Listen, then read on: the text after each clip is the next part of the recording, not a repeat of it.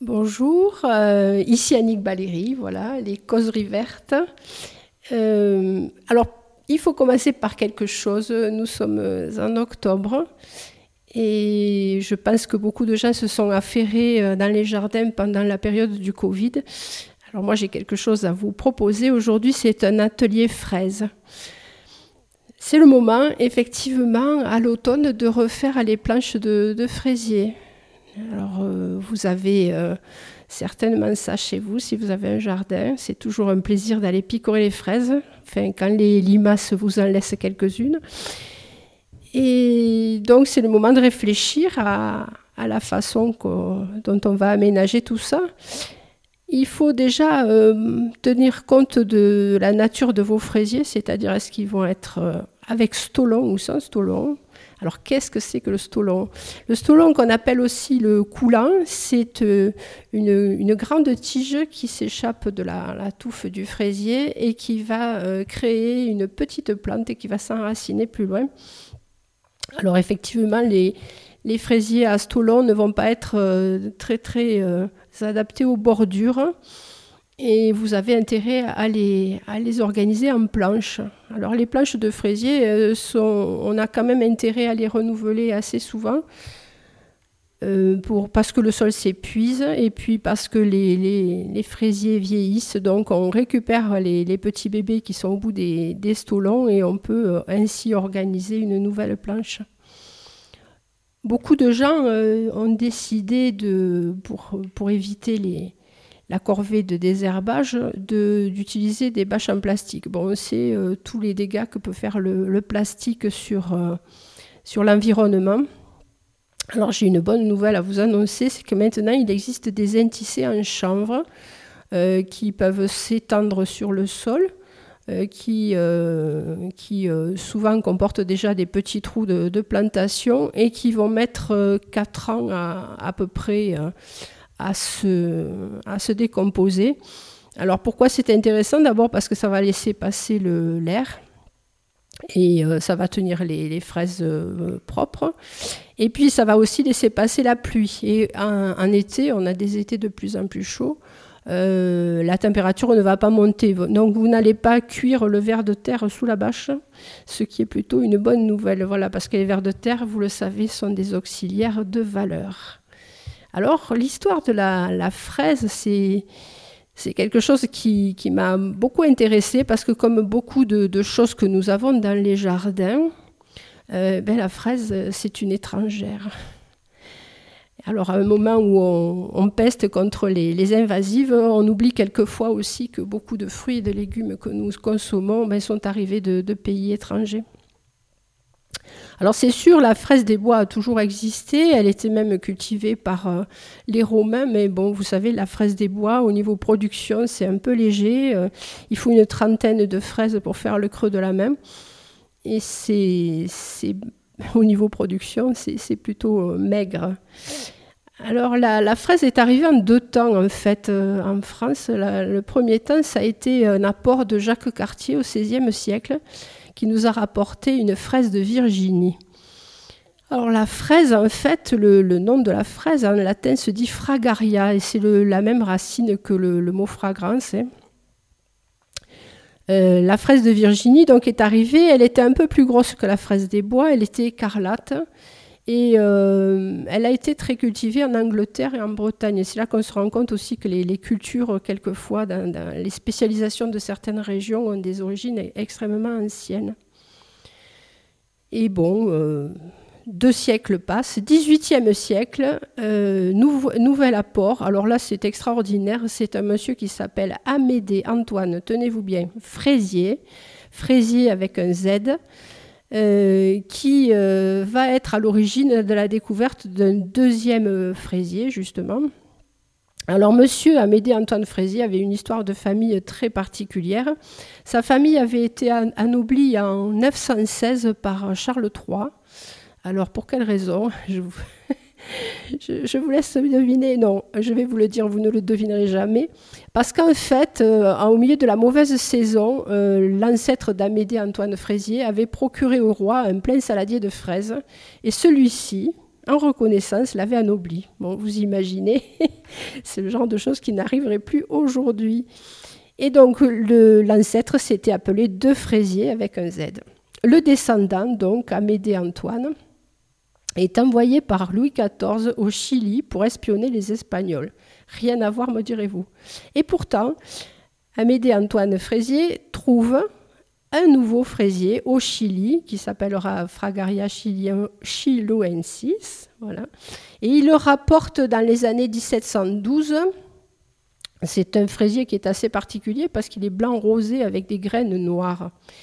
Alors l'avantage des fraisiers blancs, si vous ne le savez pas, c'est qu'ils ne sont pas picorés par les oiseaux. Donc en France arrivent cinq pieds de fraisier. Alors pourquoi cinq pieds de fraisier Parce qu'à cette époque-là, le transport des, plantes, c'était quelque chose d'extrêmement compliqué.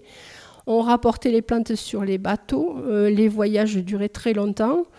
Si on mettait les plantes vivantes dans la cale, le manque de lumière et les rongeurs avaient souvent raison d'elles. Et sur le pont, il fallait les protéger des embruns salés.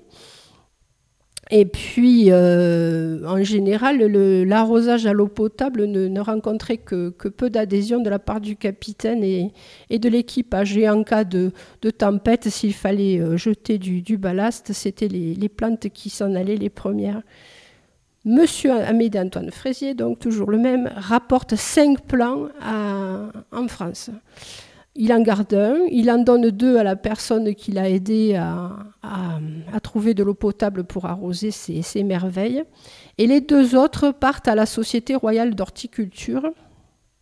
Alors vous savez, ça, c'est les époques où on a fait euh, l'orangerie euh, à, Versailles. Enfin, il y avait toute, toute, une collection et puis toute une culture aussi, puisqu'on consommait euh, euh, sur place des choses qui étaient, qui étaient produites euh, voilà, à Versailles. Et les deux pieds de, fraisier euh, du Chili font un peu la tête pendant quelques années, jusqu'au jour où, rencontrant un peu par hasard dans les plates-bandes des fraisiers de Virginie, un croisement s'opère et c'est la naissance de la fraise ananas. Alors la fraise ananas, c'est une fraise blanche avec la graine noire, donc elle ressemble pas mal à la fraise du Chili. Et ce croisement entre la fraise de Virginie et la fraise du Chili est à l'origine de toutes nos fraises. Tout ce que l'on mange actuellement, euh, voilà, c'est la rencontre de ces deux fraises, c'est assez extraordinaire. Alors Louis XIV adorait ça euh, avec, euh, avec du vin, hein, c'est quelque chose qui est un genre de consommation qui est encore resté. Les dames étaient plus délicates, elles mangeaient ça avec de la crème. Et si vous voulez euh, acheter du fraisier ananas, il existe encore des collectionneurs euh, qui les commercialisent. Je vous conseille d'aller voir un petit peu sur, euh, sur les sites. vous avez des choses tout à fait intéressantes. Donc cette fraise ananas qui est à l'origine de tout et qui n'est pas attaquée par les oiseaux, vous pourrez vous la procurer en cherchant un peu. Et ça peut être intéressant d'avoir dans son jardin d'autres choses que ce que l'on trouve un peu tout le temps dans les, dans les marchés, ce que j'appelle euh, moi euh, la, grande cavalerie. Après, donc, euh, à partir de cette époque-là, beaucoup de, nouvelles variétés ont été obtenues, et en particulier par semis. Alors, imaginez, on prend la graine qui est sur le fraisier, puisque le, la fraise, en fait, c'est un, un, réceptacle. On prend la graine sur la, sur la fraise, et on la sème et on regarde, on attend plusieurs années et on regarde si les, les fruits issus de, ces, nouveaux semis sont, euh, méritants.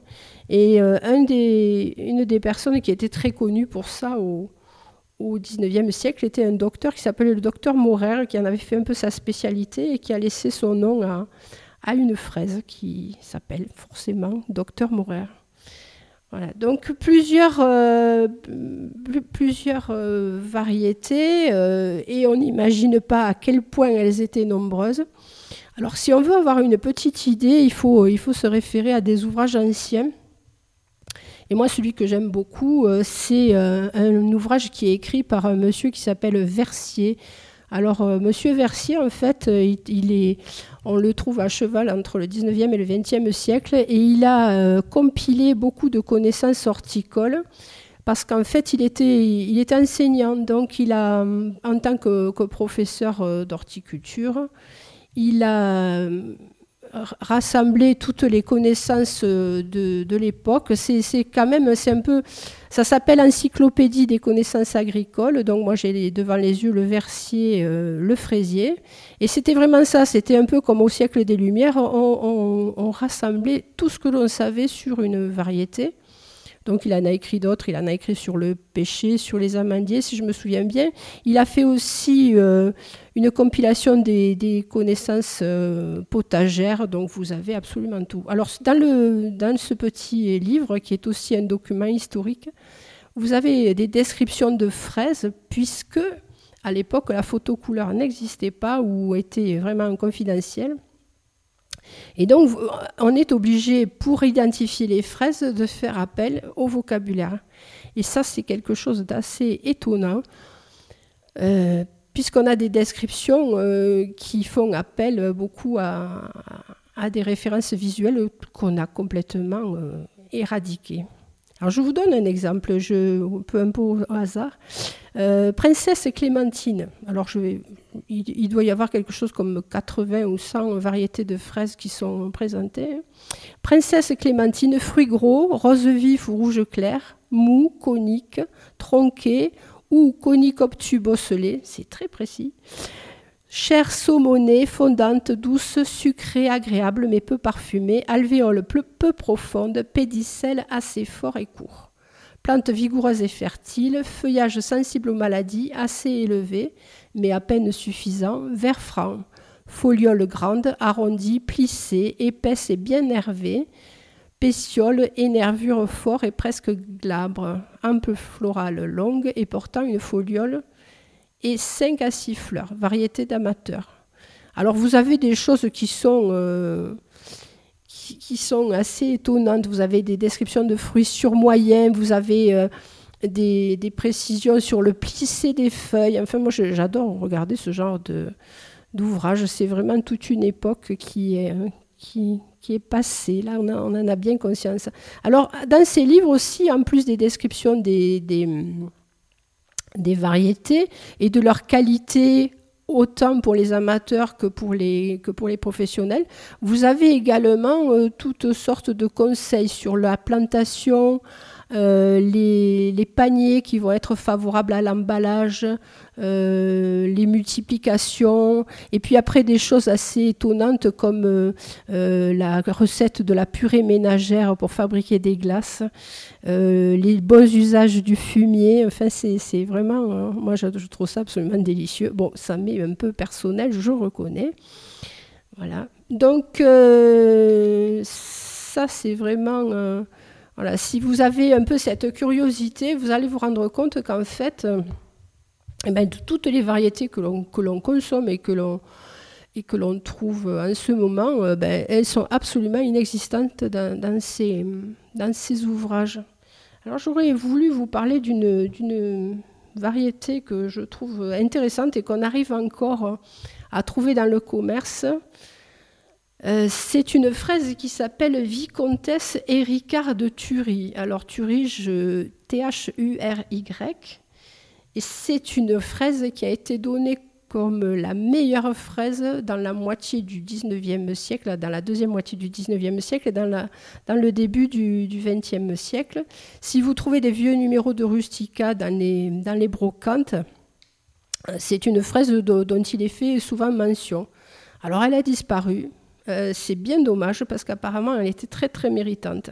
Et pourquoi Vicomtesse et Ricard de Thury? Ben Parce qu'à l'époque, quand on, on créait une, une, variété. C'est un peu le cas maintenant avec les, noms de roses qui portent des noms de vedettes. On essayait de, se placer, c'est-à-dire souvent on donnait euh, des noms euh, de personnes politiques ou de personnes importantes, et quand on était un peu plus subtil, on donnait le nom de l'épouse. C'est comme ça que la fraise a été baptisée Vicomtesse et Ricard de Thury. Alors pourquoi ce nom-là? Le vicomte Ricard de Thury, en fait, était un, personnage politique, mais qui était euh, féru de botanique. Et, donc, euh, en 1814, il a intégré la Société royale. Et en Il a fait partie des fondateurs de la Société nationale d'horticulture française par la suite, qui a vraiment œuvré euh, pour la, diversification des, végétaux. Et donc c'était un personnage important et il était euh, de bon ton de, donner le, nom de son épouse à une fraise qui a connu un grand succès. Pour finir, si euh, vous euh, désirez euh, consommer les fraises en salade, je vous propose de faire connaissance avec une plante qui s'appelle le cerfeuil des enfants, qui l'autre nom c'est Myris odorata. C'est une plante à feuilles légères qui s'apparenterait un petit peu au persil, qui pousse plutôt à mi-ombre, qui est assez haute et qui peut atteindre 80 cm à 1 mètre Cerfeuil des enfants, donc, qui a un goût un petit peu anisé et dont les fruits euh, sont en forme de, fusée un peu euh, noire. Et c'est vraiment quelque chose d'intéressant à découvrir. Donc, à vous les recherches. Donc, je vous rappelle, Vicomtesse Ricard de Thury, Madame Moutot, vous pouvez essayer aussi, elle est très bien. Euh, docteur Morer, bien sûr, et euh, soit dans les conservatoires végétaux, soit euh, chez les collectionneurs, vous arriverez encore à vous procurer ce genre de merveilles. Voilà, je vous dis à bientôt.